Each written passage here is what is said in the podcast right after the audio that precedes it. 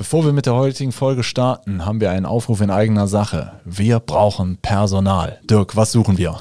Wir suchen dich, wenn du Windows-Server kennst, wenn du Netzwerk kennst, wenn du mit Kunden sprechen willst, Kunden liebst über alles und äh, all ihre Probleme lösen willst, dann bist du bei uns richtig. Sowohl Support-Mitarbeiter als auch Projektdurchführer, äh, alles, alles gern genommen. Bewerbt euch bei uns. Äh, wir sind ein netter Haufen. Schreibt am besten eine E-Mail an karriere.hthgruppe.de. HTH-Gruppe als ein Wort. karriere.hthgruppe.de. Bewerbt euch. So, und jetzt viel Spaß mit der Folge. Für die einen ist Köln die schönste Stadt der Welt, für die anderen nicht zu ertragen. Wenn du zu den Letzten gehörst, bleib mal dran. Äh, wir zeigen dir eine Lösung, wie du vielleicht du das Lager wechseln kannst.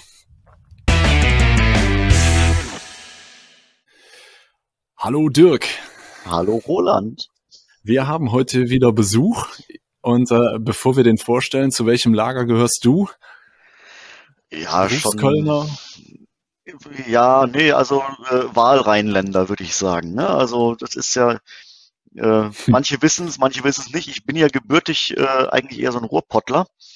Ah, ja. Und äh, aber doch äh, vom Herzen her inzwischen Wahlrheinländer. Dann, dann dürften deine, dann dürften deine Ansprüche sowieso an Optik nicht allzu hoch sein. Ach Gott. Genau, aber äh, für die äh, Kritiker ähm, haben wir äh, heute zwei Gäste da, die eine äh, Lösung mitgebracht haben. Und zwar reden wir heute über Virtual, Re Virtual Reality. Und zwar äh, ist das Time Ride. Wir waren, wann waren wir denn da? Im Januar haben wir selber so eine Tour in Köln gemacht. Ja, genau. Genau, schön mit VR-Brille auf und äh, ich weiß gar ja. nicht, ob wir eine, wir mussten, glaube ich, sogar eine Maske tragen und war auch noch kalt. Also viel hat man von uns äh, nicht mehr gesehen. Das hey, sah tatsächlich so aus wie, wie, wie im Fernsehen. Genau. Ja, war, war auf jeden Fall sehr spannend. Können wir gleich nochmal äh, bisschen mehr Input zu geben. Lass uns einmal unsere beiden Gäste vorstellen. Wir haben den Christian und den Jonas da von TimeRide. Ihr beiden stellt euch doch mal kurz vor und äh, erzählt ein bisschen was zur, zum Unternehmen TimeRide. Ja, guten Morgen. Hi. Danke für die Einladung. Ähm, ja, ich bin Jonas Blum, ähm, arbeite seit ziemlich genau drei Jahren bei TimeRide, seit diesem Februar wieder Jubiläum gewesen. Ähm, und ich bin ähm, angestellt als 3D-Artist und Developer und seit kurzem auch ähm, im DevOps-Bereich tätig, unterstützen so ein bisschen IT und Hardware. Heißt also, du bist auch ein Techie. Äh, ich, ich werde, ich bin gerade dabei, mich da rein einzuarbeiten, aber ich komme eindeutig von der grafischen und kreativen Seite. Sehr gut. Okay. Ja. Und, und den Christian haben wir noch da. Ja, morgen auch Dank von mir für die Einladung. Äh, und ich, bei mir ist es eigentlich sehr ähnlich wie beim Jonas. Äh, ich bin jetzt seit knapp vier Jahren bei TimeRide und die Aufgabenbereiche, die ich da übernehme, die decken sich eigentlich mit dem, was der Jonas gerade auch gesagt hat. Also ein gesunder Mix aus grafischen Sachen und äh, auch immer mehr technischen Themen mittlerweile. Okay. Seit wann gibt's denn TimeRide? Ähm, also ich glaube, die ursprüngliche Idee war Ende 2016 ist das so entstanden. Und dann gab's so kleinere Testläufe mal in Köln, um zu gucken, wie das Konzept bei den Leuten ankommt. Und das hat ganz gut funktioniert. Und ich glaube, äh, den fixen Standort am Altermarkt in Köln, den gibt's so seit 2017 dann. Ja. Okay, ja, Dirk und ich waren ja, wie wir es gerade eben schon gesagt haben, äh, haben uns ja äh, letztens einen Nachmittag bei euch gegönnt. Und ähm, das war auch meine erste Erfahrung mit Virtual, Virtual Reality. Ähm, man sieht es ja häufig. Zum Ende der Sendung kannst du es flüssig aussprechen. Ich habe ich hab, ich hab heute noch nichts noch, noch kein Bier getrunken. Genau.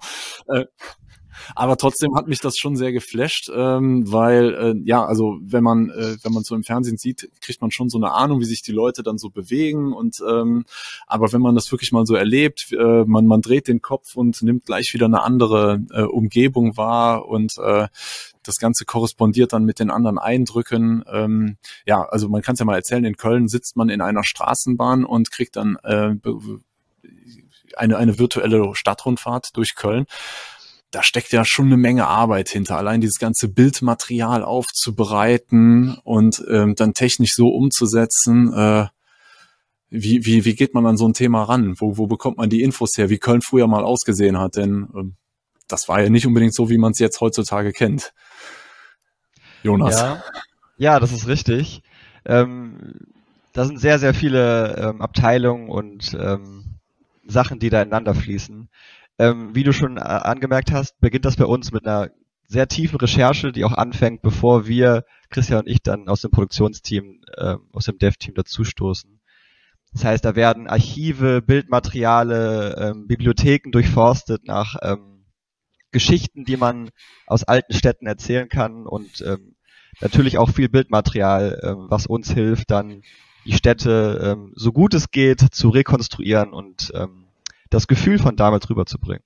Ja, also wie es euer Unternehmensname schon sagt, Time Ride, also wir machen eine Zeitreise ins, in die, in die 20er, Kölner 20er. Ich glaube, damals ist ja unheimlich viel entstanden mit der Messe, mit dem, mit dem ähm, Grüngürtel. Ähm, ich glaube sogar Olympia war mal geplant für Köln oder äh, irgendwie als Vision angedacht. Also damals war Köln schon eine richtige Boomtown. Und ähm, ja, ihr habt das alles in eurer virtuellen Welt so rekonstruiert. Äh, ja, also fand ich schon äh, ziemlich beeindruckend. Dirk, wie war es für dich?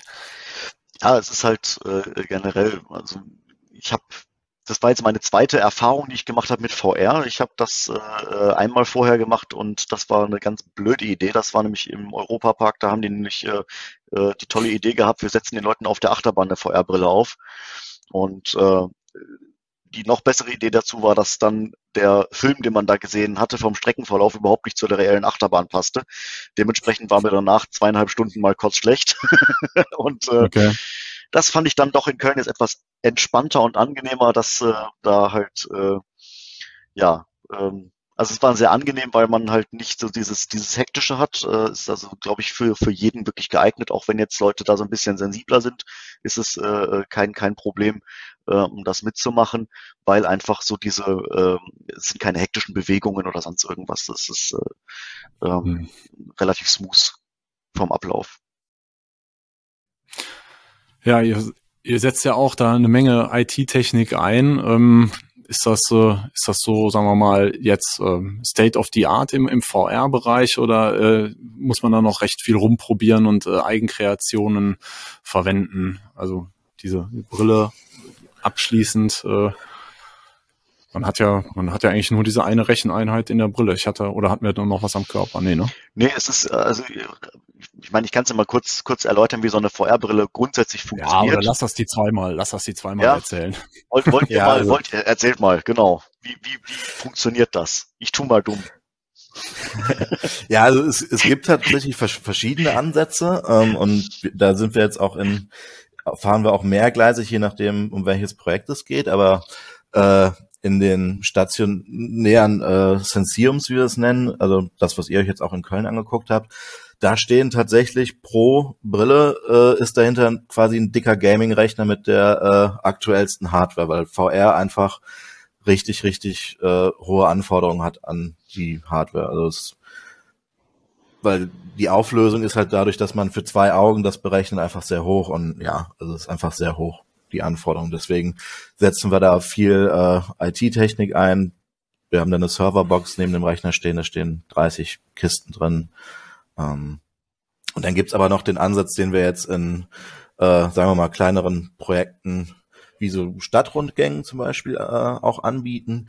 Da haben wir dann tatsächlich äh, quasi VR-Brillen im Einsatz, die auch wirklich den Content teilweise selber berechnen oder wo einfach ein Video abgespielt wird. Das heißt, dass die Hardware-Anforderungen in dem Fall dann nicht so hoch sind. Aber insgesamt, wie gesagt, gibt's da zweigleisig was und äh, ja, also vieles klappt out of the box, aber bei vielen muss man halt auch ein bisschen äh, innovativ werden, weil der Use Case, den wir da haben, oftmals einfach nicht der ist, der vom Hersteller gedacht ist. So.